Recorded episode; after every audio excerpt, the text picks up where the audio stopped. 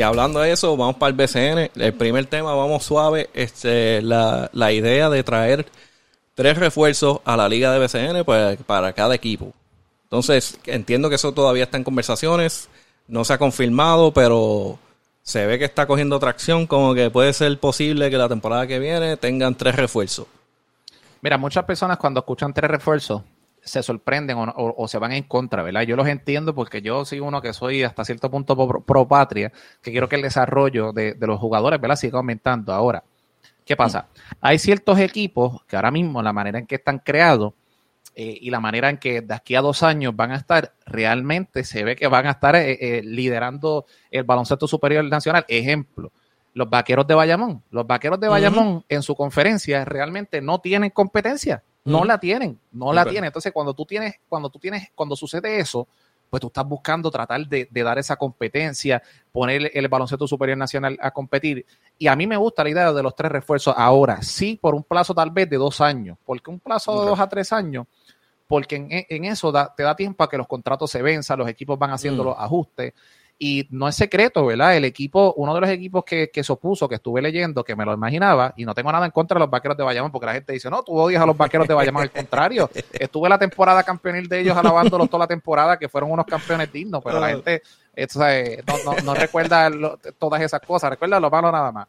Pero ah. los vaqueros se opusieron a esto, ¿verdad? Eh, según lo que habían publicado, y yo los entiendo, eres el equipo más dominante, y al tú entrar con tres refuerzos, la gente dirá, no, pero que Bayamón va a estar más montado. Señoras y señores, los juegos de cinco. ¿Mm? En la cancha pueden solamente jugar cinco jugadores. Nelson Colón hasta cierto punto se tendría que estar rompiendo la cabeza para distribuir todos los minutos de, todos esos jugadores. Ahora, equipos que tal vez te puedo mencionar que llega a la mente rápido que se pueden eh, beneficiar. El primero, San Germán. San Germán mm. con tres refuerzos realmente es otra cosa. Santurce eh, sería otra cosa. Mayagüez sería eh, otra cosa con todo lo que están haciendo. Eh, el caso de Humacao sería bien interesante porque Humacao apelaría por un cuarto refuerzo porque le mm. dice, espérate, si tú le diste tres refuerzos a todo el mundo, pues me tienes que dar, me tienes que dar cuatro refuerzos. Guainabo, conocemos la historia. Guainabo conocemos la historia que con tres refuerzos ellos pueden correr porque tienen buenos roleplays. Hay mm. muchos equipos que se pueden beneficiar de esto pero todo está en cómo, tú, cómo la, la persona, las personas lo quieran ver. Para mí, no está mal, como te dije, es en un plazo de dos a tres años, en lo que ¿verdad? los contratos se vencen y todo empieza, em, empieza a correr. Porque hay que decirlo justo, te lo, y, y, te mencioné la, el, la razón por qué me gusta hace unos minutos atrás. Bayamón está liderando su conferencia completamente y obviamente el trabajo que, el trabajo que, ha hecho, ¿verdad? Eh, Yadiel Molina, ¿verdad? Todo el staff ha sido excelente, ¿verdad? Pero obviamente, eh, realmente el dominio es demasiado, tú sabes. Y obviamente los equipos quieren venir a competir y cuando tú tienes equipos que compiten, el BCN, si el BCN tuvo, según lo que dicen, según lo que dicen, 830 y pico mil fanáticos, yo veo ese número llegando mucho más. Porque los números, los números que ellos te tiran son la postemporada realmente, que son los que inflan los números de la temporada regular. Porque lo que no te dicen es que el BCN este año, para mí, eh, con excepción de tal vez Bayamón, que no tuvo la misma temporada siendo un equipo élite del, del BCN, no tuvo la misma temporada que la temporada cuando fueron campeones, que eso era, eso parecía que todos los días eran fiestas allá en la Joven Rodríguez, se llenaba a un niveles eh, espectaculares, pero cuando tú miras el grosor del BCN, mm. A mí no me gusta lo que está pasando porque veo que hay equipos que la fanaticada no está respondiendo. Y ahí es donde yo digo que el marketing entra en juego, ¿verdad? Yo creo que el marketing tiene que ser bien presente en el baloncesto superior nacional y tenemos que equivaler eso, ¿verdad? Eh, pero me gusta la línea de los tres refuerzos, volviendo para acá, creo que es algo que, hace falta, ¿verdad? Hasta cierto punto. Pero soy un jugador, soy uno, soy un analista que me encanta el desarrollo, por supuesto, de los jugadores. Y creo que hay espacio para eso. Y eso es bueno, es verdad. Es verdad como tú dices que sí debe ser por lo menos este aplazado, ¿verdad? A, uno o dos años para darle tiempo a, que, a que esos contratos se formen, los equipos puedan hacer los ajustes para que entonces puedan adquirir ese tercer refuerzo y que no sea un problema para todos y ver una competencia a otro nivel de BCN, seguir subiendo. Y te, y te ves bien, te ves bien hasta cierto punto, porque la gente, como, como digo lo, lo, lo, lo malo según uno, según ¿verdad? algunos, digo lo bueno también la gerencia de, de Bayamón ha, demostrado, ¿verdad?, que tiene la capacidad de mover fichas, todas esas cosas, pues la va a seguir teniendo, la va a seguir teniendo, tú sabes. I mean, tienes tres refuerzos que puedes complementar, eh, ya sea Angelito, a Javier Mojica, eh, yo, y lo entiendo hasta cierto punto que ellos no lo quieren porque tienen mucho talento nativo. O sea, estamos hablando de que, de que tienes a Ismael, de, que tienes Ismael Romero. Son muchas piezas que realmente Bayamón tiene en estos momentos que no le hace falta tres refuerzos, pero hay equipos que realmente para llegar a ese próximo nivel y poder estar competir, claro, le hace falta. Sí, porque Yo pienso que se va a probar. Yo pienso que se va a probar. Yo, yo pienso igual, yo pienso igual porque es como, es como tú dices, hay, hay, hay unos equipos que ya están este, matando la liga en sus conferencias, entonces los demás están tratando de, de competir ahí y está difícil. Y yo quiero que lo hagan, porque ahí se va a ver quién es, pues, la historia de nunca acabarse, los gerentes generales, los apoderados, ahí es que tienen que hacer la asignación. ¿Quién es que mete mano? porque define, claro, claro que sí. Que, by yo tengo mi, mis quejas con Santurce sobre eso, pero eso lo hablamos después. Vamos primero con, los grises, vamos primero con los grises. Eh, ya se, se dijo antes de que ¿verdad? Que, que, se haya nombrado la fecha de cuando iba a empezar la temporada. Eh, los grises tienen un nuevo dueño, que es Roberto Joca el, dueño anterior de, lo que eran los Piratas Quebradillas. Este, estuvo un año fuera. como yo dije, se vio Roberto Roca en los juegos, teniendo conversaciones con gente. ya estaba buscando para meterse en otro lado. Claro. Llegó a entrar, ahora tiene los grises. Se dice que está hablando ah, para traer la Barea como asesador. Eh, como asesor. Como asesor, perdón. Eh, supuestamente salen los rumores de que Varea está interesado, pero no, no, ha salido nada, no ha salido nada de ahí. Y ahí te lo dejo a ti. Mira, yo, yo creo que Roberto Roca está siendo bien inteligente con lo que está haciendo, ¿verdad? Hasta cierto punto, porque estás que tú quieres llamar la atención del mercado de Macao. Eh, sale también que Eladio Carrión va a ser parte de, del oh, equipo. y eso es bien, sí, Eladio Carrión también va, eh, eh, una de las cosas que, que ¿verdad? ha salido es que Eladio Carrión va a ser parte eh, del equipo. Y esto es bien interesante porque entonces lo que significa es que como acabo de haber dinero, ¿verdad? Y Roberto Roca ha sido campeón en el baloncesto superior nacional, siempre ha tenido buenos equipos, específicamente con los Piratas de Quebradilla. Lo de José Juan Barea, para mí, hasta cierto punto, a mí no me gustó la noticia por el hecho de que le resta el trabajo que tú estás haciendo, ¿verdad? Porque estás, entonces ahora trae una figura más grande que todo el equipo, que, que los grises de Macao más grande que Ladio Carrón y Roberto Roca, José Juan Barea, ¿verdad? Y ahora tienen la expectativa, ¿verdad? De ver qué sucede. Tal vez José Juan Barea, por lo que yo he escuchado, ¿verdad? Va, va a aceptar el, el, rol. Eh, yo espero que no sea un PR, un PR stump move, ¿verdad?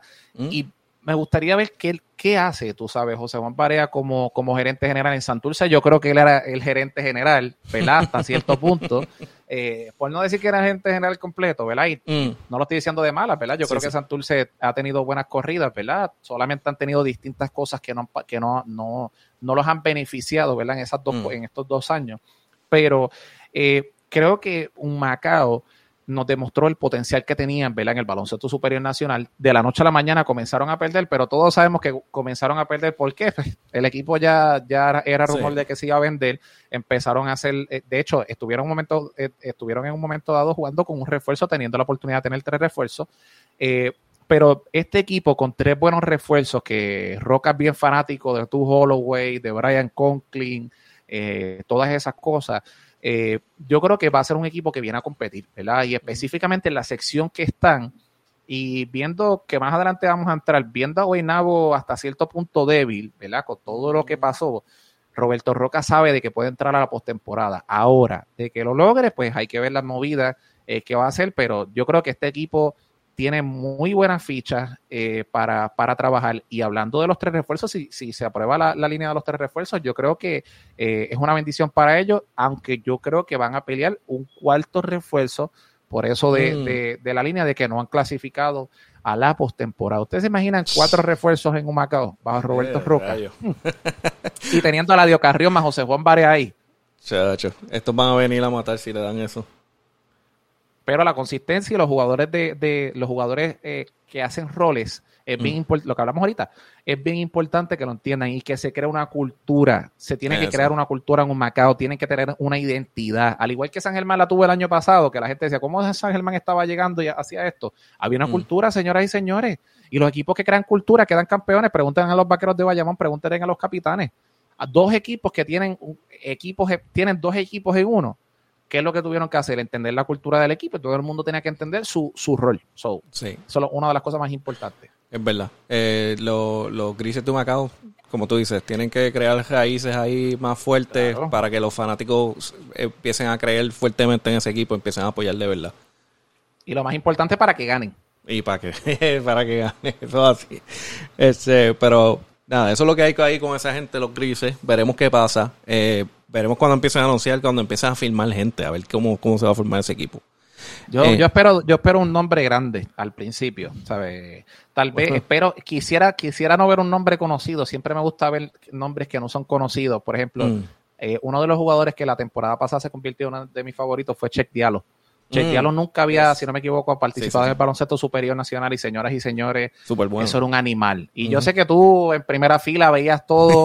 eh, ese hombre, ese hombre, si hubiese llegado antes, hasta cierto punto, ¿qué, qué- qué hubiese pasado con Santurce si hubiese llegado por lo menos, ponle dos semanas después que se empezara el torneo? Tú sabes. Y hablando de eso, ¿verdad? Vamos para el equipo de, de Santurce. La única noticia que hay hasta ahora, ¿verdad? Obviamente, la noticia vieja es que ya este, Varea se retiró, Varea está fuera del equipo. So, entonces, eh, hay una posición de, de, bueno, de guard para, para Santurce que tienen que llenar.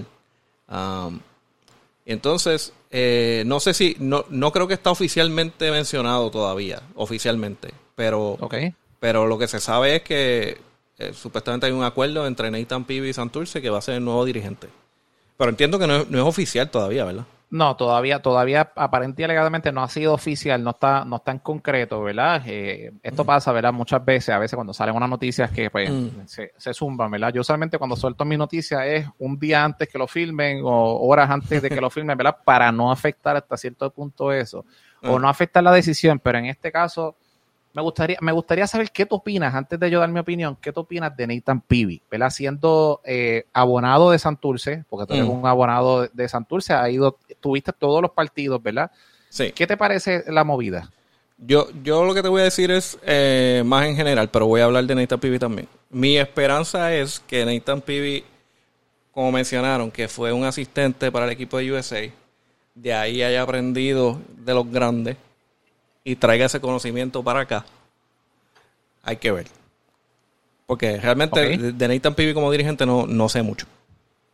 Y la realidad es que no vas a saber mucho porque su récord en una, en una prácticamente mitad, él no ha dirigido todavía una temporada completa, ¿verdad? Mm, Su récord es 4 y 11 eh, cuando cogió eh, eh, un equipo, ¿verdad? En lo que fue la, la G League. Y te voy a decir algo. Lo que estábamos hablando fuera de cámara. Las estamos hablando de los cangrejeros de Santurce, los gran, los, Mm. los gran cangrejeros de Santurce, la dinastía creada por Angelo Medina. O sea, cuando tú mencionas dinastía, no importa que eso fue hace 35 años atrás, 20 años atrás, cuando tú coges un equipo, tú tienes que saber que tus expectativas están aquí. ¿Y qué pasa? Cuando yo veo esta firma de Nathan Peavy, hasta cierto punto, yo pienso de que la administración no, no, no tiene ese, ese, ese punto, ¿verdad? En, en, en contexto, ¿verdad? Y, y sin faltar el respeto, en mi opinión, ¿verdad? Y en la línea, porque hay muchos nombres que sí, tal vez hasta cierto punto podemos creer en el potencial, así como, como, como el NBA lo han hecho, ¿verdad? Con ciertos dirigentes, pero esto es el BCN, esto es diferente, tú sabes, aquí Sí. la temporada son 30, y- este, en este caso van a ser 38, 38 juegos, no son 82 que tú puedes estar haciendo el ajuste, trae el ajuste. sí. Aquí desde Es que empieza la primera semana es demasiado corta y si no hace los ajustes a tiempo, en la postemporada lo vas a pagar. Cosa que pasó ahora mismo en, en la temporada con los cangrejeros de, de Santurce.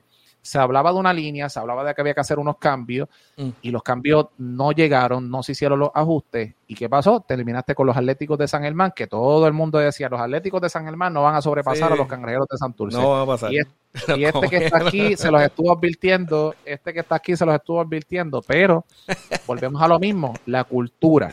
Yo quiero unos cangrejeros de Santurce que tengan una cultura, que tengan una identidad. Tienes veteranos de, de gran nombre, Filiberto, eh, tiene, ahora tiene a, a Gilberto Aclavel, traíste a, a Guillermo Díaz. O sea, y te estoy mencionando los jugadores que todo el mundo dice, ay, pero no, no les da, eh, o, o- o ya no, ya están en- ya no están en su prime, pero pueden aportar pueden aportar a la franquicia. Ahora, yo veo esto y no, tú no puedes recibir la bendición del señor Pachi cuando el, el, coach que tú traes no tiene un historial y yo no lo veo preparado para este escenario. Yo necesito un coach que esté preparado para este escenario. Y como tal vez tú lo podías hacer, en mi opinión, tú traías a otro técnico y te traías a Nathan Pivi de asistente. Tal vez Nathan Pivi no mm. quería ser asistente del equipo, pero acuérdate que Roma no se construyó en un día. Y lamentablemente son pocos los equipos que han, han, logrado crear una dupla de, de, técnicos eh, para que uno vaya desarrollando al otro, en otras palabras. Eh, y te puedo mencionar, no, no que se han desarrollado, sí se han complementado excelente. Carlos González y qué combinación. Tal vez Netan Pibi tiene un potencial excelente, pero ya vas a estar en el foco. Y cuando estás en el foco, no puedes echarte para atrás. Tienes que seguir mm. con, como uno dice, luces, cámara y acción. So, es un gamble bien grande. Es un, es un riesgo bien grande. Eh, y ya los fanáticos, créanme que los fanáticos desde el primer día van a estar encima de, la administración si, la, si las cosas no, van a estar, no salen bien. Eso así. Y para tirar para adelante, ¿verdad? Este, yo te voy a decir mi, mi opinión desde, desde, la silla de un fanático, porque obviamente conoce... desde, la silla de un abonado, que es más importante. De fanático opina, un fanático opina desde la grada, desde, la grada, desde su casa. Usted opina sentado y VIP. Pero lo, lo, lo que puedo decir es eh, lo que yo he sentido en las últimas dos temporadas, específica más la de, la de este año, porque fue la que estuve más presente. Eh, se siente que, como tú dices, la franquicia no está cogiendo en serio en reclutar bien. Eh, sí está reclutando los nombres que se conocen y cada cual tiene su talento porque esa gente son una leyenda. Pero no necesariamente yo digo que están escogiendo a los jugadores para que macheen bien en equipo. Están cogiendo nombres que ya se conocen, que son leyendas, que se supone que, sean buenos jugadores, pero quizás no necesariamente todos machean bien juntos. Y pues obviamente cuando se fue eh, Ayuso, que habían 20.000 rumores, no se confirmó ninguno, eh, salió él, entonces se quedó, eh, y me perdona, no me sé el nombre del... Eh, che García. Sí, Che García se quedó, Che García se quedó. y se ve que a Barea no lo cochea nadie. si no es NBA, nadie me cochea. Yo hago lo que me da la gana. En esa etapa de su carrera es difícil. En, esa, etapa de su carrera es bien difícil. Sí. Y yo, mira, yo soy fanático número uno de Barea. Yo, yo estaba ahí cuando estaba ganando los campeonatos y esas cosas y yo estaba loco por verlo aquí. Pero se veía. Él, salía cuando le daba la gana de los juegos. Él, entraba cuando le daba la gana. Si no quería jugar, no jugaba. Eh, y eso fue el primer año. Ya el segundo eh, dejó eso un poco. Como quiera lo hacía, pero más controlado, que no se fuera tan obvio. Y entonces eh, también podías ver que, si no me equivoco, a casi mitad de temporada tuvieron que hablar con él porque él estaba bien suelto con los árbitros y lo estaba insultando, hablándole malo. había unas cosas que, había unas cosas que se, había unas cosas que se escuchaban que tú decías, diablo. Y, se mantenía en la cancha. Claro. Pero el, dirigente no tenía ese, esa... El control. El control del jugador. Y no creo que tenga el control del equipo. Quizás puede tener el respeto de los jugadores, pero no tenía, no tenía el control del equipo. Y. Tú sabes. Ajá. Tú sabes lo que yo no puedo entender. Hasta cierto punto. se lleva cuatro dirigentes en dos años. Hay una oportunidad para que haya un tercer, eh, un, quinto dirigente tal vez en tres años. Esas son las cosas que cuando yo miro la movida de, de la de Nitan Pibi es lo que me preocupa. Mm. No se está pensando, y vamos a entrar en eso con los otros, con los otros temas que vamos a tocar. Mm. No se está pensando en el futuro.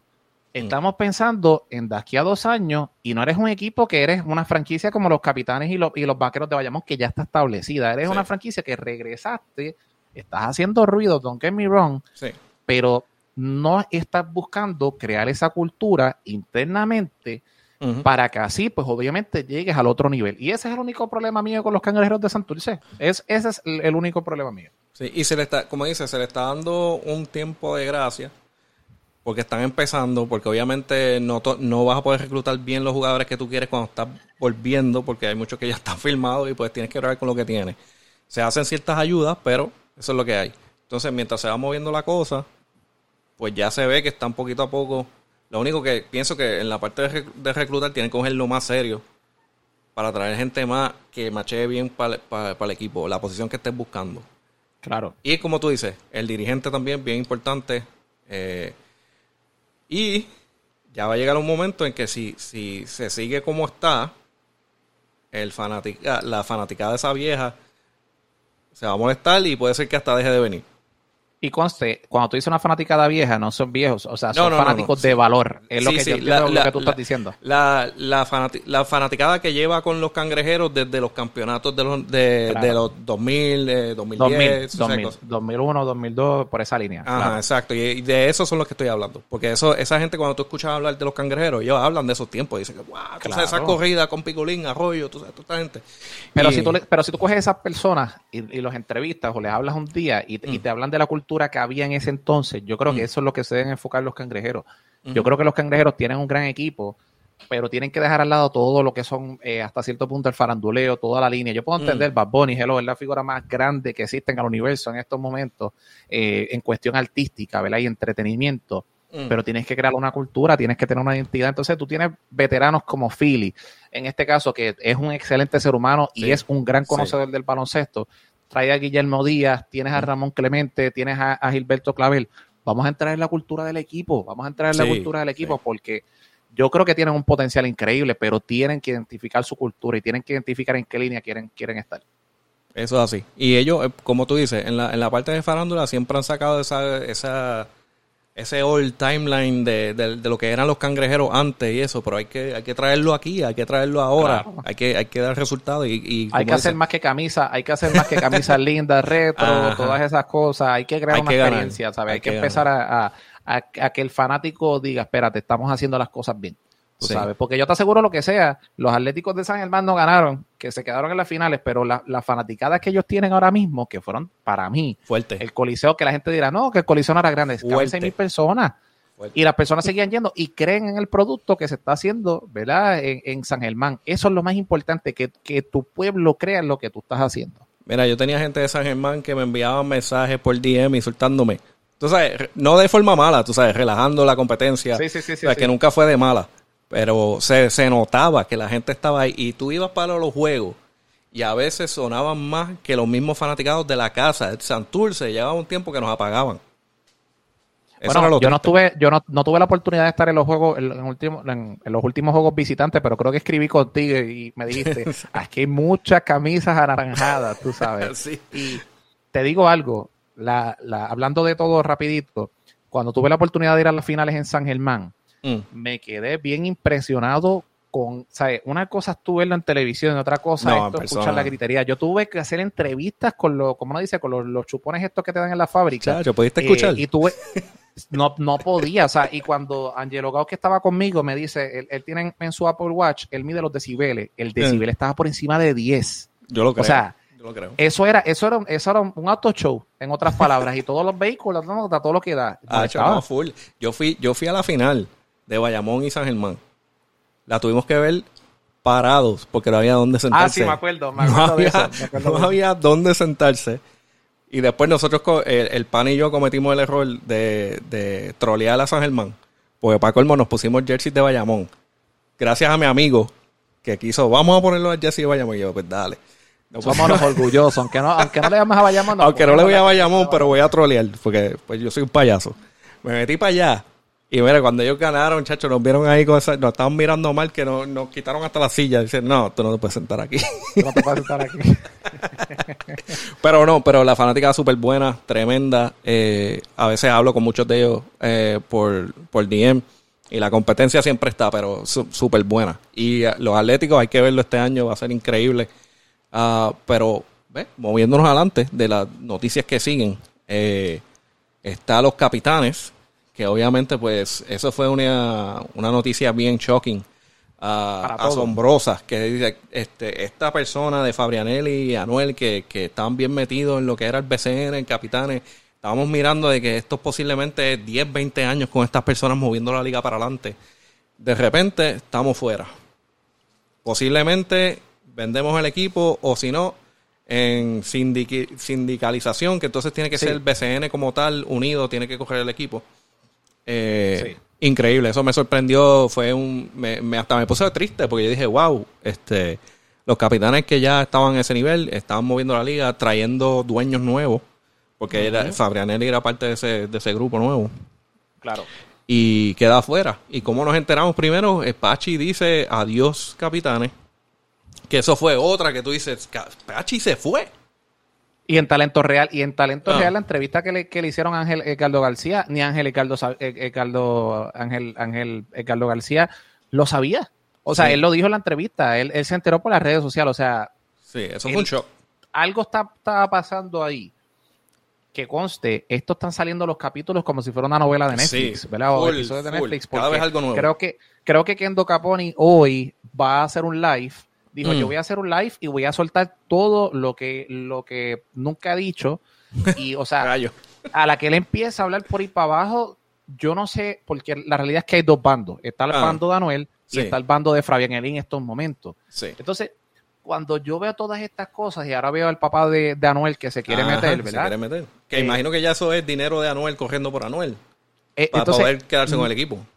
Lo que, lo que a mí me preocupa es y a mí no, la gente me ha preguntado por qué tú no has entrado en esta historia, por qué tú no has abundado, porque todavía no sé realmente, ¿verdad? Hay y, y, me he movido, pero es un tema bien sensitivo, tú sabes, y a mí no me gusta, ¿verdad? Dar mi opinión 100%, pero yo siento que, que hasta cierto punto el problema es que, que los dos bandos han estado realizando llamadas. Eh, mm. yo siento que tanto Fabián ha estado realizando o estuvo realizando sus llamadas, Anuel por su lado estaba realizando llamadas, ¿verdad? Distintos jugadores. Y hay una confusión bien grande. Vimos a, Raymond Cintrón escribiendo que le debían dinero eh, también. Y Raymond es un es una dama, como uno dice en la cancha, tú sabes. Sí, que él mismo lo dijo. Él mismo lo dijo. Yo estoy, yo estoy tratando de quedarme tranquilo porque esto ya está casi ridículo. Entonces, tú ves a Ángel Edgardo García, que se ha conocido como un gerente general, ¿verdad? Y coapoderado bajo la, administración de Monroso, como una persona bien recta y todo. Mm. Y está su figura también en juego. Y, y esto es un tema bien, bien delicado. Estamos hablando que es una de las franquicias en la, o en la era moderna más exitosa De, del baloncesto supernacional. Y Fabián lo estaba haciendo bien porque hay que decirlo. Fabián viene, cambia, cambia el estilo del coliseo, que los aires no estaban funcionando, pues era una cosa de, del municipio. Pero viene, cambia la pantalla, empiezan a traerle eh, los uniformes y logo, empiezas a cambiar la cancha. La silla alrededor de la cancha también, todo. Entonces, e, era de o sea, siempre se hablaba de, los artistas, no voy a decir raperos, porque yo no sé por qué la gente renta a los raperos, los artistas, ¿verdad? Eh, era uno de estos, del grupo de los artistas que la gente estaba mirando todo el tiempo hacia allá, se están haciendo bien las cosas, pero mm. entonces, ¿qué pasó entre medio? Que se empieza a romper todo esto. Anuel Conste la temporada pasada yo nunca lo vi involucrado, ¿verdad? Con, los, con los capitanes. Y, y tú haciendo preguntas. Claro, y yo le preguntaba a, ¿verdad? Tuve la oportunidad de hablar con Fabián y realmente nunca entraba de lleno, ¿verdad? Con Anuel, me decía que estaba, ¿verdad? Trabajando con sus proyectos. Sí. Eh, pero es triste lo que está pasando. Yo creo que nadie se debe alegrar, ¿verdad? Porque cuando tú ves una potencia, hello, queremos, queremos ver esa final de los capitanes de Arecibo y los vaqueros de Bayamón, ¿sabes? Queremos ver esa final. Entonces, cuando tú ves estas cosas, ahora tú dices, yo quiero ver una final de los capitanes de Arecibo eh, contra los vaqueros de Bayamón sea, ahora ah. sabiendo que los capitanes tienen todo este tipo de, situaciones, es una situación bien delicada. Personalmente, yo pienso de que por el momento ninguna persona que esté relacionada entre Anuel y Fabián deben ser apoderados del equipo hasta que se resuelva la situación, porque hay una parte que no se sabe, la parte de Fabián, hay una parte que no se sabe, la parte de Anuel hasta cierto punto, y creo que hay que separar la paja del grano, como uno dice, hay que, hay que, hay que darle otra vez la cultura al equipo. Tienes grandes figuras, tienes a Walter Hodge, MVP de la temporada pasada, tienes a David Huerta, tienes al defensa del año, Chimelene ONU. Mucho equipo, eh, equipo bueno que, que se quedó en el aire, como que qué vamos a hacer. Exacto, tú sabes. Y usualmente cuando los equipos pierden, los equipos potencia pierden, estas cosas pasan, explotan muchas cosas. Y más cuando tú tienes en contra un equipo que nadie veía venir, que, ¿verdad? que le iban a ganar a los, a los, a los capitanes de, de Arecibo. Pero yo, yo en lo personal, yo espero que se resuelva, tú sabes. Yo espero que se resuelva la situación, pero se tiene que trabajar esto ya. Tú sabes, yo he tenido información de que aparentemente alegadamente iban a nombrar al dirigente. Hablé con la persona hace cuatro días atrás y me dijo, en siete días lo van a anunciar. Yo creo que ni el dirigente se va a anunciar hasta que no se encuentre un apoderado. Porque ponle, que el, que el dirigente sea Laria Ayuso, ¿verdad? Que es lo que, lo que se ha comentado. El swap, sí. Eh, y, y, Laria, y, by the way, si Laria Ayuso cambia de equipo el BCN, el baloncesto superior nacional, si me estás escuchando en este momento, yo sé que me vas a escuchar, el storytelling que ustedes van a tener en sus manos es de TV. tú sabes, cambia un dirigente de quebradillas que sí estuvo un año, yo lo entiendo, pero regresa una leyenda de Arecibo, porque Clegg, eh, tú estuviste viviendo en Quebradilla, me mencionaste, ¿verdad? Sí, sí, sí. O sea, que tú conoces esa rivalidad. Yo estuve hablando con una persona que es... de- entre, entre Arecibo y Quebradilla, sí.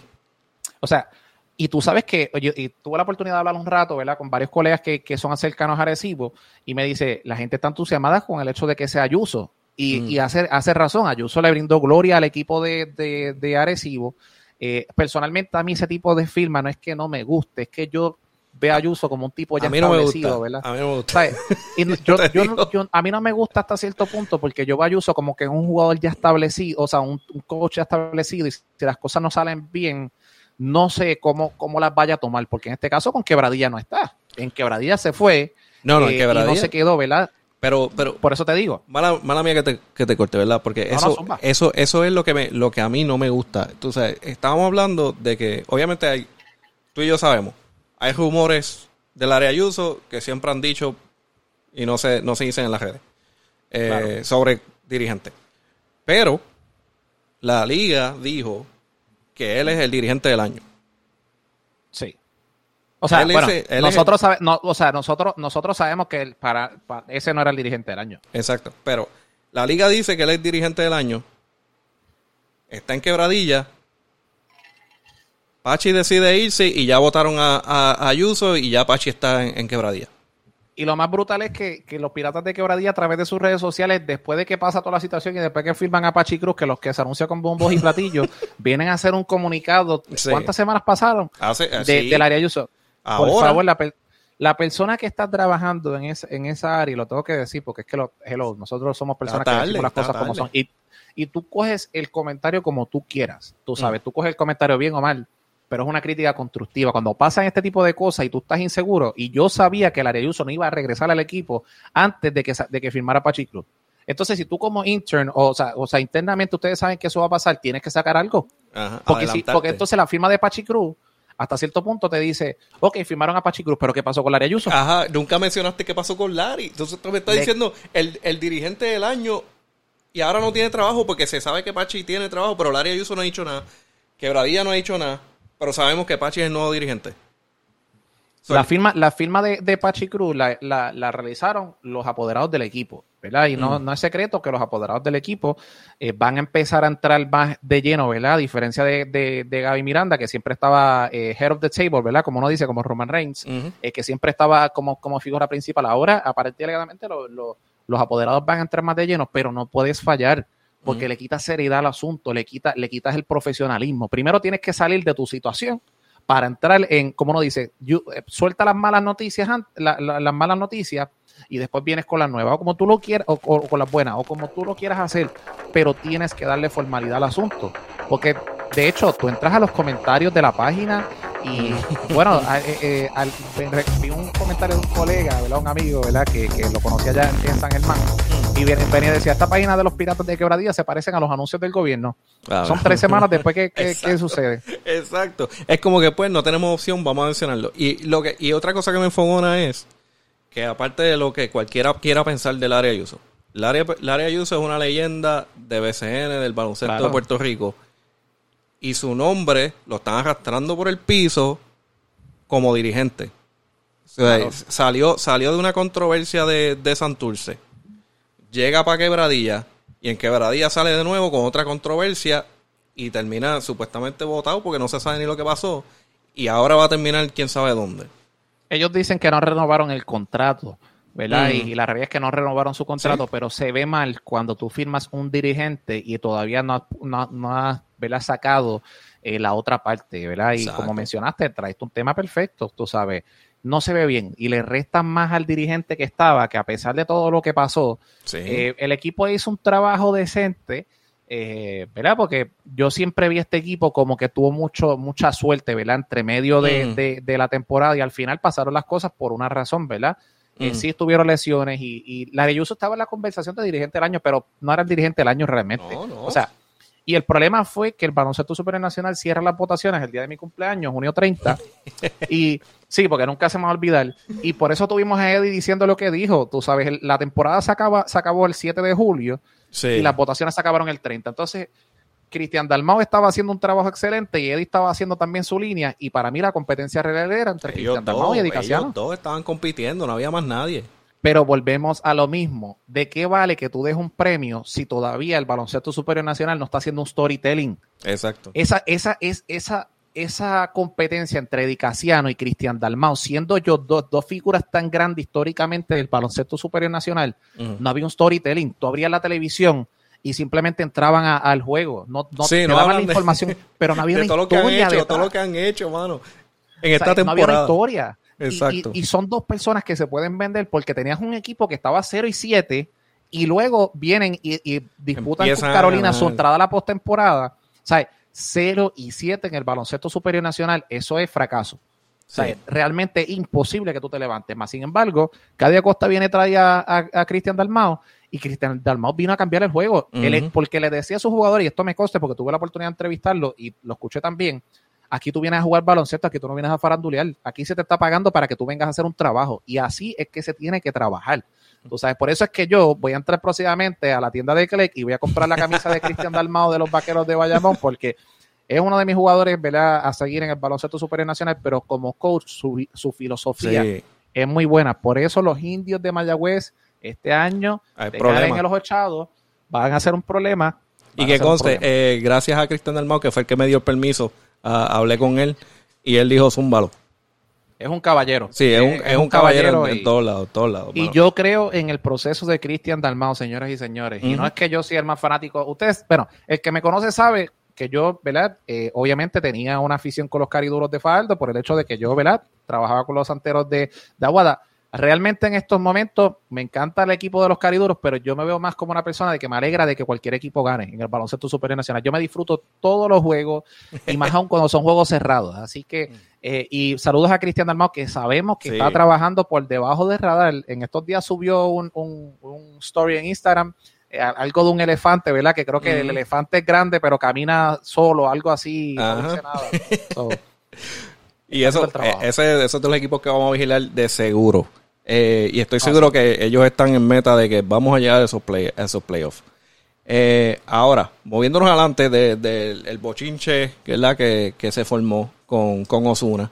Este, que Osuna ya se sabe que llevaba ya varios tiempos en conversaciones tratando de comprar, si no me equivoco, fue a Mayagüez, pero no llegaron a un acuerdo. Y también eh, trató con Fajardo, que eso no salió. con Fajardo. Eh, después, eh, por fin se, se confirmó, ¿verdad? Que, que, pudo comprar a los Brujos de Guayama, de Guayama. Y de ahí es que se confirmó que dijo, no, los voy a mover a Manatí y les voy a cambiar el nombre y no va a ser a los atenienses. Va a ser los Osos de Manatí. Y ahí ya tú sabes que se formó el, el, la el pelea, ajá, el tirejala en las redes, que no, que eso es historial. Yo, yo entiendo que por, por el historial de Manatí, que le dicen el, el, el Atenas, el Atenas de, sí. de, Puerto Rico, qué sé yo, pero en mi opinión, yo sé que hay historial con, con atenienses, pero para mí ese nombre es fatal para tratar de vender merch. Porque yo sé que yo sé que Guaynabo lo trató por un tiempo y ese y ese ese logo y ese nombre era malísimo para tratar de poner en camisa y cosas. Claro, eso eh, no tiene que ver con historia, eso es simplemente no, no, yo. Zumba, zumba, eh, merch. confianza. Pero hablando de eso, ahora los osos no es que sea la gran cosa, eh, tampoco. Ahora sí, digo, pero los osos, los osos los asa, lo, eh, lo, que, lo que yo hasta cierto punto no estoy, y, y, no es que no esté de acuerdo, porque crédito a AG Artist, que fue la primera mm. a través de las redes sociales que hizo el logo de los osos Dosuna. Mm. Eh, yo tuve la oportunidad de seguirla en Instagram, ¿verdad? Y hemos colaborado con ella, con el, con el grupo, ¿verdad? Como ellas son diseñadoras gráficas. Mm -hmm. Y tuve la oportunidad de ver el trabajo que estaban haciendo y ellas fueron las propulsoras de los, de los osos Dosuna. Ahora, lo que hasta cierto punto, ¿verdad? Siendo el mercadeo mi expertise, es que tú tienes que entonces crear una cultura de los osos de, de Manatí. Desde Pero entonces, cero. cuando el, si Osuna se va de aquí a dos años, tres años, cuatro años, que Dios quiera que no, uh -huh. nadie los va a recordar hasta los osos de Manatí, a menos que quedes campeón. Exacto. Es la realidad. Exacto. Es la realidad. Que hablando Ahora, de eso, hablando de eso, espera, espera, hablando de eso, ok, so, eh, se, por lo que se ha rumorado, ¿verdad? Y se ha confirmado, eh, se nota que él quiere venir fuerte, quiere dar un puño fuerte cuando empieza la temporada, porque una de las primeras movidas es de que está teniendo entrevista con Flor Meléndez para que sea el gerencial de, del equipo de Manatí. Y ahí entonces tiene tremendo, tremenda leyenda eh, para traer a, al BCN de nuevo. ¿Estás de acuerdo o no estás de acuerdo? Mira, yo no tengo problemas con Flor Meléndez ni, ni con nadie más, pero lo que tengo problemas son con cuando tú hablas y tratas de, de manipular la opinión pública, Iván mm. Río y Osuna son amigos. Ellos se conocen. Eh, ¿sabe? Hello, y si Iván Río y Osuna se conocen, Flor Meléndez, ¿qué, queda Flor Meléndez de Iván Río? Si tú lo sabes o no, o no lo sabes. Eh, entiendo que son familias, ¿verdad? Son, eh, la, la, hija, cuñado, o algo así, o suegro, algo así. esa es la línea. La, esposa es la hija, algo así. Algo así. Entonces, yo veo los medios que, ¿verdad? Con mucho respeto, lo, lo digo, o no lo saben, o se hacen que no lo saben, pero Osuna y Iván Río se conocen. Y una vez Osuna entra al baloncesto supernacional y va a firmar con, con, con eh, ¿verdad? la compraventa, ya eso estaba liderado por, por Iván Río. Ahora, yo, y te voy a decir la clara, yo no puedo entender hasta cierto punto quién está asesorando a Osuna, porque, mm. bueno, hasta porque la realidad es que, ¿qué ha hecho Iván Río en los pasados tres años en el baloncesto superior nacional, los cuatro en el baloncesto superior nacional? No es un mal técnico, pero no es un ganador. Entonces, tú traes un tipo como Osuna, que es una figura que quiere ganar. Ya Flor Meléndez estuvo con, Iván Ríos en Carolina bajo, bajo la, tutela de, de, Felo Rivera.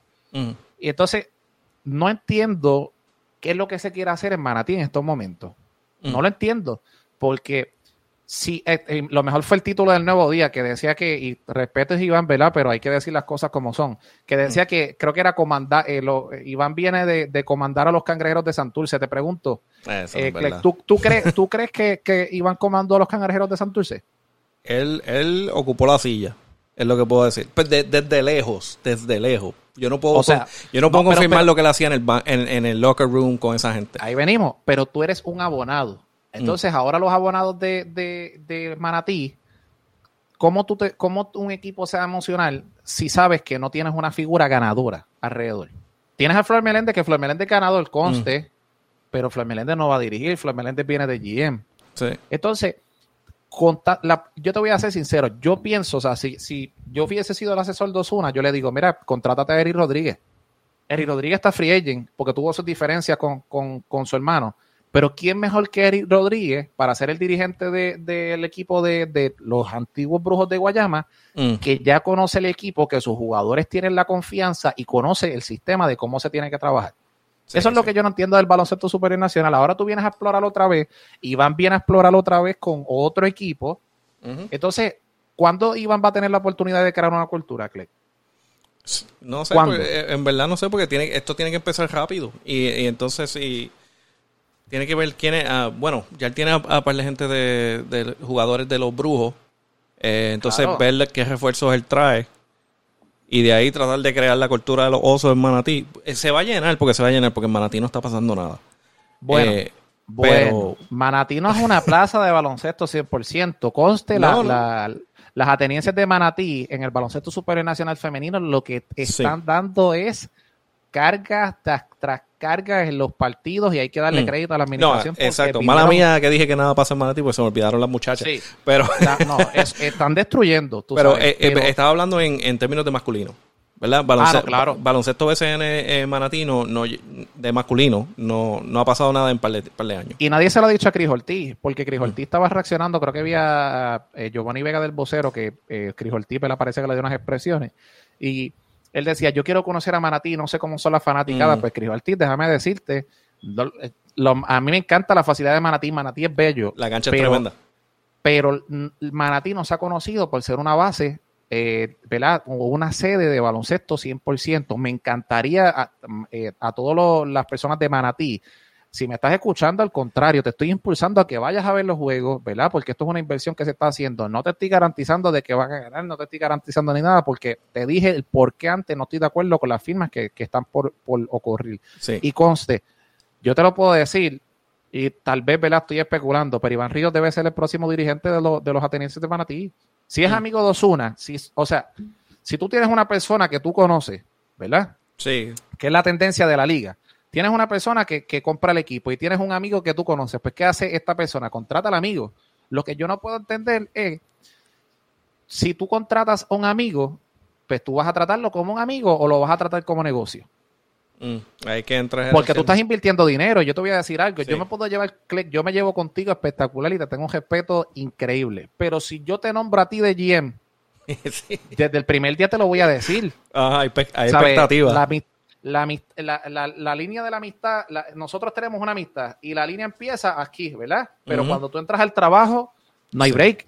Exacto. Porque estamos invirtiendo dinero. Y lo que yo no entiendo es que yo no veo los equipos hasta cierto punto, ciertos equipos del baloncesto superior nacional, que pensando en el futuro. Mm. Están pensando en el presente y yo no quiero que pase la misma situación que tú estás pasando ahora mismo con los cangrejeros de Santurce. ¿Sabes? Estamos hablando de cuatro dirigentes en dos años. O tres dirigentes en dos años. Bueno, este estaba, estaba Che primero, ¿verdad? Che primero, che, Ayuso, Ayuso eh, Iván Río, ¿verdad? Iván Río y ahora tienes a Anita Pibi. O sea, cuatro dirigentes en dos años. Y falta un equipo que no hemos hablado que es Guaynabo. Exacto. Que, que, by the way, Guaynabo acaba de, de, por fin mencionar lo que todo el mundo sabía, que el nuevo dirigente es Xavier Silas. Ay, déjame respirar porque es que. Pero vamos, vamos a terminar, vamos a terminar con, con eh, ya, ya sabemos eso, ¿verdad? Ese, ese va a ser un problema grande, como tú dijiste, porque si hay familia en familia, va a poder hacer su Yo no tengo problema con Flor Meléndez, con no, Iván Ríos, pero la realidad, buena pregunta, realidad. Es buena pregunta. El, el familiar va a poder decir, tú no estás haciendo el trabajo, te tienes que ir la o sea, la, historia del baloncesto superior nacional, ¿cómo, ¿cómo ha funcionado cuando, o sea, Iván tiene los ejemplos perfectos, ya estuvo en Carolina mm. y pasó la misma situación, le prepararon un staff como él lo quería. Le prepararon y cuando Flor Meléndez tuvo su situación con, con eh, Mayagüez, brincó a Carolina. Mm. ¿Y qué pasó en Carolina? pues vamos a ver. Son, tiempos, distintos y conste, yo puedo entender las cosas que tal vez no, es el equipo que Carlos González eh, eh, tenía, pero tú eras el encargado de empezar a confeccionar ese equipo. Mm. Y Carlos González, con las piezas que ha tenido, Carlos González no tiene a Tremont Juárez de casualidad. Mm. Carlos, Carlos, González no tiene a George Condit de casualidad. Él viajó meses antes para hablar con ellos, para reclutarlo.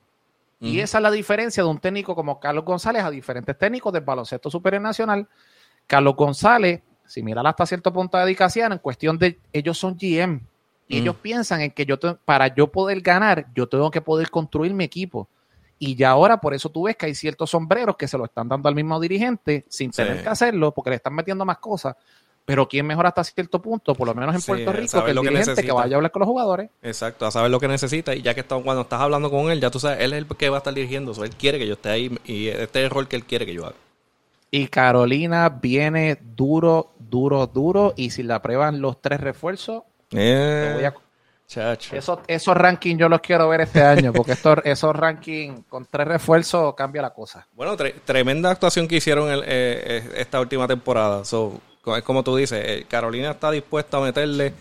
Hay que ver ahora con qué viene en la temporada que viene y, va a ser fuego. Y, voy, y, voy, a, voy, a, voy a sacarme una. Les dije que Chavas Napier no venía a jugar esta temporada. Uh. Algunos lo creían, no lo creían. Se los dije. Ahora, la próxima temporada Claro que viene a jugar. Pero se los advertí. Y no es por la gerencia, es por sus compromisos, sus cosas, su línea. Pero este año, es más, te puedo decir, les puedo decir que tengo hasta el posible cuadro del equipo. Y por eso se los estoy diciendo de que el equipo viene duro. Yeah, ok.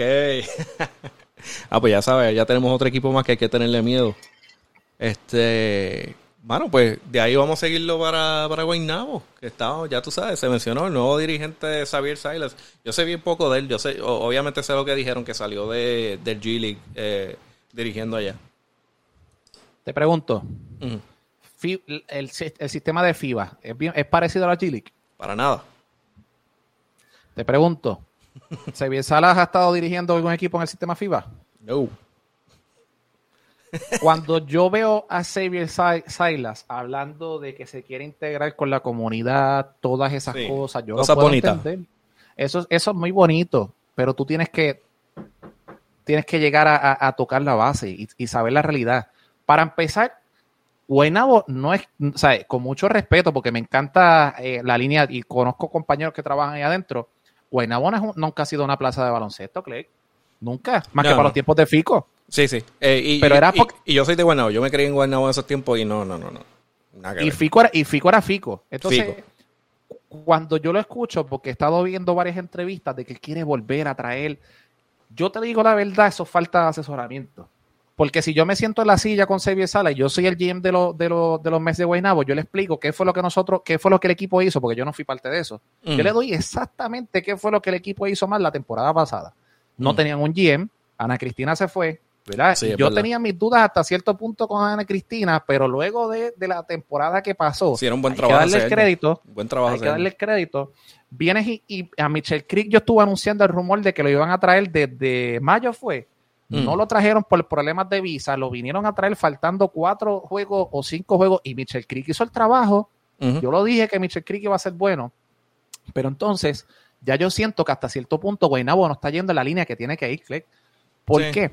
Porque tú tienes que empezar a, a- a entrar con las bases y con las realidades. Guaynabo, la firma tal vez a algunos les guste, a mí no me gusta personalmente. ¿Por qué? Porque es una persona que no conocí, yo entiendo que los dueños, ¿verdad? Eh, son americanos, ¿verdad? Se van con una línea que puedan trabajar.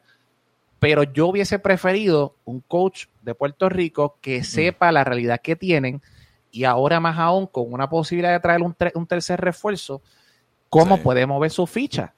Yo no puedo ver a una persona que está lejana a todo esto que está pasando y se sale lo que lleva son creo que dos años o tres años dirigiendo, si no me equivoco, Sí, ¿verdad? poco, No- poco. en, en esa línea a dirigir una franquicia metropolitana. ¿Por qué? Porque estás en el área, en, en- en la, en la conferencia B, donde vas a competir con Bayamón, donde vas a competir con Humacao. En este caso, no sé si Manatí ahora van a, ahora Fajardo lo van a, Oh, volver a poner otra vez en la sección 2, porque tienes a Manatí, que está cerca de, de Arecibo, que, oye, eso es un tema bien interesante. Sí. Bueno, Fajardo lo había movido, ¿verdad? Fajardo, sí, Fajardo yo creo que lo había Fajardo movido. lo en la movió, sí. Fajardo lo movió. o sea, Manatí ahora cae, cae en. Yo entiendo que. Man- pero creo que hay un equipo que lo van a tener que mover, ¿verdad? Eso, eso es un tema que nadie lo ha analizado. Yo creo que Ponce Mm. lo van a mover de lugar. Porque. Sí, Ponce está solo ahora mismo. Entonces tienes, tienes muchos equipos Ah, que. ellos se quedaron con casi el sur de entero. Sí, entonces tú tienes la línea de que Ponce, y es un tema que no lo habíamos hablado, ahí tenemos el clickbait perfecto ahí para que la gente le, le dé, y es un detalle, Ponce podría, y Ponce es bastante, bastante, ¿verdad? Como uno dice, bastante que van a pelear eso, pero es bien probable que Ponce lo tengan que mover de sección. ¿Por Mm. qué? Porque Ponce está solo en el sur. En el sur estaba Guayama, y al Guayama pasar al Manatí, pues Manatí entonces se queda, eh, tienes un equipo en la, en la sección B que no, que nadie, que está, o sea, que no hay un espacio ahí, y Manatí no hace sentido que esté en la sección B, hace sentido que esté en la sección A porque está al lado de Arecibo y Quebradilla. Sí. Y, va, y, y no vas a hacer lo que pasó con los cariduros el primer año, que los cariduros estaban jugando con equipos de sucesión y tenían que estar viajando de lado a lado cuando podías viajar contra Carolina, Bayamón, Ajá. Guaynabo. So, eso es un tema bien interesante que no lo sí. teníamos escrito, pero eh, hay una probabilidad de que Ponce brinque, brinque el charco a la sección B. Y hablando de eso, que ellos lo postearon. Ellos lo postearon cuando, cuando mencionaron ese cambio. Lo vi. Ellos pusieron el mapa y dicen, nos quedamos con todo esto. Y yo no sé si eso es bueno o si eso es malo, porque entonces Ah. despierta, despiertas el sentido. Pero ya regresando a Guaynabo, Guaynabo necesita un GM. Eso es lo primero que te Mm. voy a decir. Y un GM que sepa lo que tiene que hacer, o sea, lo que se tiene que hacer para desarrollar este equipo. ¿Por qué? Porque tiene jugadores ya veteranos que eh, van a entrar, van a empezar a entrar en de Renaldo Bachman, tienes a Jonathan Sí. Han, eh, Taekwondo es un, un, un, ¿verdad? Un, un proyecto que yo creo que se puede seguir explotando, pero tienes que estar consciente de lo que tiene tu equipo. Guaynabo este año Mm. yo lo sentí sin cultura. El año, Sí, el año que ellos llegaron a la final es un equipo con una cultura espectacular. Pero más sin embargo, este año, ¿qué hicieron? Por falta de movidas, por falta de conocimiento, por como ustedes le quieran llamar, el equipo no hizo las movidas correctas. ¿Y qué No. les costó? Estuvieron a, a tres o cuatro juegos, a tres, dos juegos de, de clasificar a la postemporada, pero perdieron los últimos juegos y no clasificaron. Un equipo que todo el mundo lo tenía entrando a la postemporada, desaparecieron y ¿no? Y, maravillosamente. y saliendo de una, treme- una tremenda temporada el año pasado, bueno, la serie, el- el- la temporada pasada, eh, yo fui para esos juegos, yo fui para esos, pa- no, no todos, obviamente, fui a varios juegos porque yo tengo unas amistades que, que son abonados ahí y se notaba la diferencia. Habían juegos que la gente no venía. Ellos se notaba, se notaba que a veces ni prendían ciertos aires porque tú notabas el calor dentro de la cancha. Ver, verse a los problema- juegos llenos. Y el problema que, que yo creo que la administración tiene es que tú necesitas un GM boricua. Un, Mm. un GM que, que sepa la cultura, un GM que se pueda reunir con tus abonados y que, y que escuche, ¿verdad? Como tú lo estás mencionando, ¿verdad? Yo entré a los comentarios cuando anunciaron el Servir Salas y, y una de las cosas que mejor tú puedes hacer como GM es, mirar tus redes sociales y mirar qué es lo que está pasando. O ¿Cómo sea, cuál es la perspectiva del equipo y tienen que empezar a hacer e incluir, ¿verdad? Y, y yo entiendo que el mercado americano está excelente, pero por ejemplo, yo veía un anuncio, por decirte algo, cuando yo miraba las transmisiones de Guaynabo, yo miraba una, una- un anuncio americano de una compañía de seguros y yo decía, ¿tú, ¿tú te crees que realmente alguien va a llamar a una compañía de seguros americana? sí, exacto. Cuando tienes aseguros múltiples, ¿verdad? Que no le estoy dando, no, le, no es que le esté dando la cosa, pero él, él tienes aseguros múltiples que está en el baloncesto superior nacional, dándole el contenido día a día y, es el, y, es el que te ofrece el MVP. No, Exacto. tú sabes. Y cuando yo veía esas cosas, yo decía, esto está, y esto está bien lejano a, a la realidad. Guaynabo tiene el potencial de volver a la postemporada, pero tienen que mover fichas. Ahora, trae a Jason Page. Jason Page es un caballo pero lamentablemente el ego de Jason Page está por acá arriba. Que a tener que yo, tuve la yo tuve la oportunidad de hablar con él en Mayagüez y cuando yo vi la manera en que él se expresaba y la manera en que él lo estaba haciendo, o sea, mm. se comportaba, whatever you name it, yo decía, si yo fuera a empezar una franquicia, este muchacho tiene mucho talento, pero yo no lo cogería. ¿Por qué? Porque me afecta la cultura. Tal vez en Guaynabo sea diferente porque es un mercado americano. Tienes a Jonathan mm. Hahn, tienes a Taekwondo Rolón, tienes a Bachman, que ya son veteranos, ¿verdad? Pero en Mayagüez, eso no es un problema porque tienes un chorro de, chamacos que están haciendo el trabajo, pero y tienes a este tipo que se da un puesto o, tiene su estilo y no funciona ya tú sabes que Mayagüez va con el pie derecho y la gente me dirá, pero es que trajeron a Kyle Viñales. Yo no sé lo que vaya a pasar con Kyle Viñales, pero yo sé lo que va a pasar con Jeff Early. Va, a aumentar, va a aumentar la química del camerino y va a dar los resultados, al igual que se los dio a, a, a Guaynabo. Sí, por eso. Eso fue parte del cambio, pero puede ser que eso, eso termine en otro lado. bueno, en este punto, en este punto, la realidad es que Kyle Viñales, yo creo que, yo creo que Cristian va a tener una conversación bien seria con Kyle, tú sabes, y y no solamente eso, yo creo que antes de que pasara este cambio, él tuvo que tener una conversación con él. No tenía la oportunidad de, escribirle a Cristian ni nada, estoy especulando, ¿verdad? Pero Cristian sabe lo que está haciendo, ¿verdad? Y, y si no la tuvieron, la van a tener. Sí, y, van a saber cómo, cómo jugar con él, ¿verdad? No creo que esa pieza de cambio, porque a este son, yo no creo que, o sea, y realmente ningún equipo quiera a Calviñales. Y en este mm. cambio, en este caso, tú puedes cambiar a Calviñales por, por unos picks y no creo que nadie vaya a dar picks por, por mm. Calviñales en este punto es moldear a Kelvin Viñales a como tú quieres que, juegue, que juegue, que, tú, que juegue para ti, o simplemente pues lo dejaste ahí. Ah, bueno. Pues hay que ver entonces cuando empieza la temporada. Aquí ya yo terminé con mis temas. No sé si quieres añadir uno, porque sé que hecho, hay un montón. No, realmente, realmente yo creo que la conversación, de hecho, habíamos, yo no, yo no sabía que esto iba a durar tanto, pero yo tampoco. yo creo, eh, yo creo que eh, es, es, hasta cierto punto, cuando tú empiezas a hablar, y que siempre te he dado crédito porque me encanta el contenido que, tú brindas, ¿verdad? Y, siempre los dos tenemos puntos similares, pero hasta cierto punto eh, puntos diferentes. Mm. Yo creo que lo cubrimos todo, ¿verdad? Creo que, ¿verdad? Se habló de, todo un poco, mm. eh, específicamente del baloncesto superior nacional. El baloncesto superior nacional está set para empezar, creo que es en marzo 22 es la 22 de marzo, sí. Me preocupa un poco esa fecha, ¿verdad? Mm. Porque es una fecha incómoda para jugadores, ¿verdad? Que yo siempre he dicho que eh, no recuerdo la fecha ahora y no quiero decir algo que, o no quiero decir una fecha errónea, ¿verdad? Pero ya mm. que hemos estado aquí bastante tiempo, es, lo, hemos hablado bastante y no me voy a acordar de todo. Pero el baloncesto superior nacional siempre debe buscar una fecha en la cual eh, los refuerzos que vienen al baloncesto superior mm. nacional no tengan prácticamente conflicto con otras ligas. ¿Por qué? Porque confligimos mucho con la G League eh, y otro tipo de ligas, ¿verdad? Y la limitación de refuerzos para llegar al baloncesto superior nacional se hace bien, bien cuesta arriba, ¿verdad? Y una fecha como marzo, todavía hay distintos jugadores que van a estar haciendo, ¿verdad? Jugando las diferentes ligas, va a ser complicado. Yo presiento que van a haber muchos jugadores que van a llegar tarde este año eh, y eso le puede afectar a las franquicias, pero si lo aprobaron las votaciones, pues significa que, eh, ¿verdad? Se va a dar. Ahora, no quiero escuchar a nadie, ¿verdad? Y no voy a decir nombres, pero no quiero escuchar a ningún líder diciendo de que la teoría de que llegaron los raperos, llegaron los artistas a dañar el mm. mercado cuando todos los aprueban. Porque la, aprobación de, de fue unánime, tú sabes, y la realidad es que esta persona tiene mucho dinero, vienen a invertir, que lo sepan invertir son otros 20. ahorita te dije, te dije el por qué. ¿Sabes?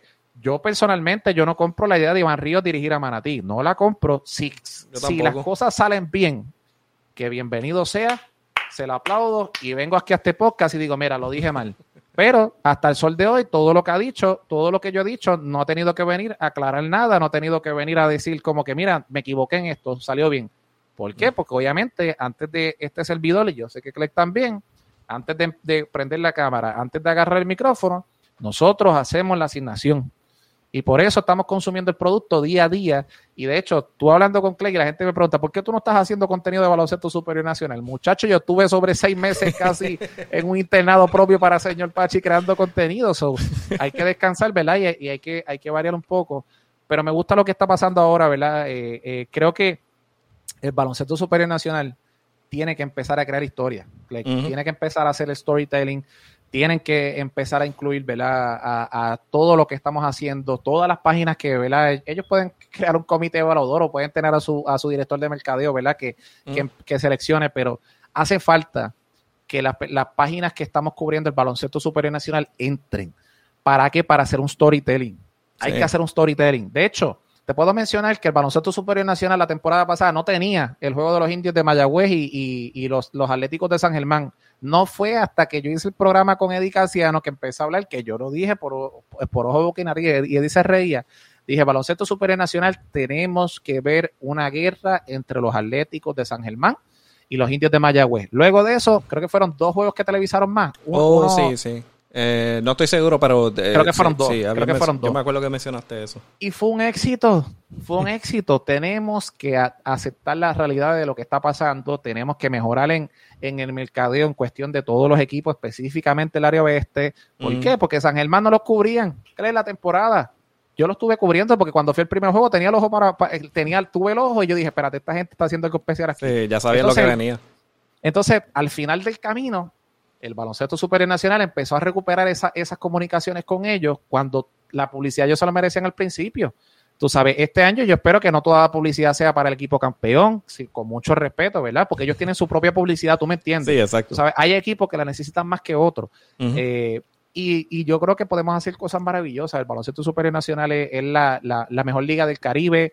Eh, para mí es una liga que, que tiene el potencial del mundo, pero como lo he dicho anteriormente, no puedo ver la Liga de México teniendo el potencial dos veces más que nosotros, cuando nosotros tenemos el potencial realmente dos veces más que ellos, y con mucho respeto a la LNBP. Sí, que es buena, es eh, buena liga, pero aquí, aquí también...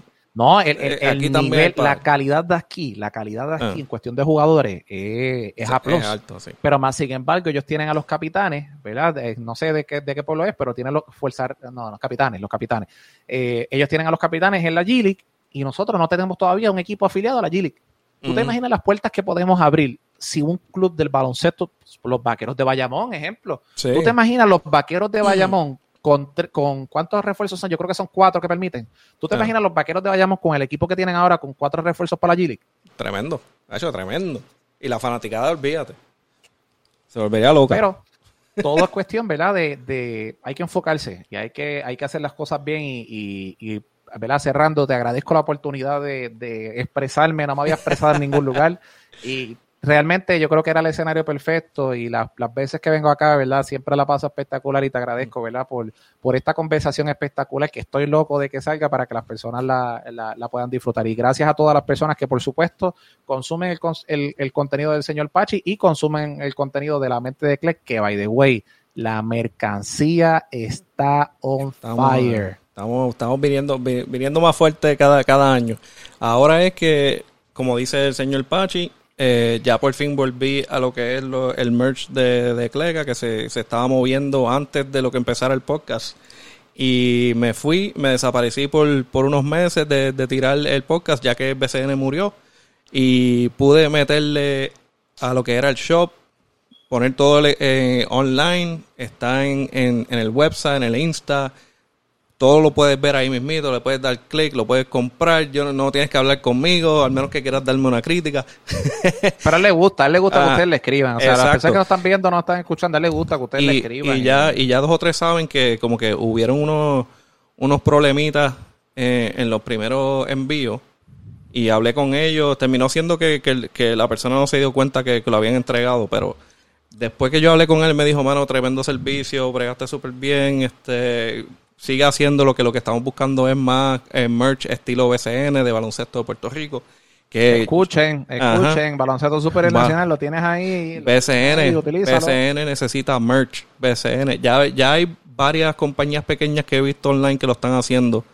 Sí. Eh, si lo están haciendo por sí solos, sin permiso, con permiso, no sé cómo lo están haciendo. Pero hay una necesidad y BCN necesita hacerlo grande.